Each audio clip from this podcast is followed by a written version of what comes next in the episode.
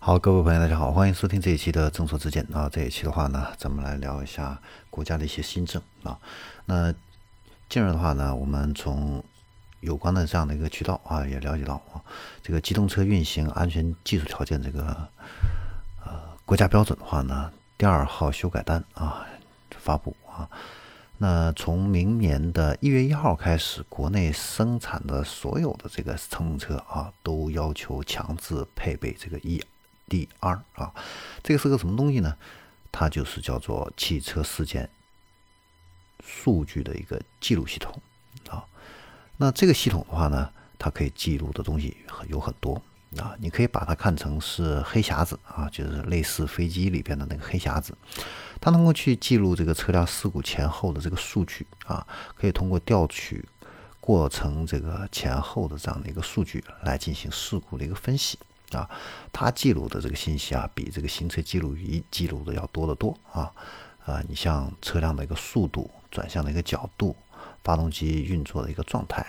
油门的踏板深度、安全带使用的一个情况、安全气囊使用的一个情况、驾驶辅助系统这样的一个状态，以及车辆碰撞后这个车速的一个变化等等这样的一些信息，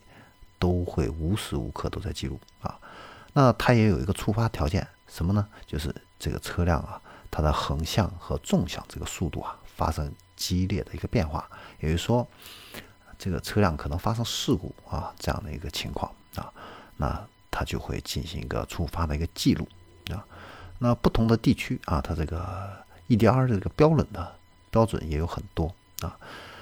嗯，这个 EDR 它的安装其实是有成本的。特斯拉的话呢，它一套完整的 EDR 的一个查询套件啊，官方的一个售价的话呢是折合人民币七千七百六十八元啊。那在特斯拉刹车失灵这个事件以后啊，特斯拉曾经在美国的这个官方啊这个网站上线了这个时间数据记录的 EDR 查询软件啊。不过呢，中国现在还没有上线这个服务啊。据了解的话呢，现在。国内呢，部分新能源车型其实它已经装了这个 EDR 啊，你比如说像理想汽车等等啊。但是从明年一月一号开始啊，所有的车型就都要进行一个加装了啊。好，这里是众说之检啊，关于这个 EDR 这样的一个安装信息，我们这次呢就给大家分享到这里，我们下期再见。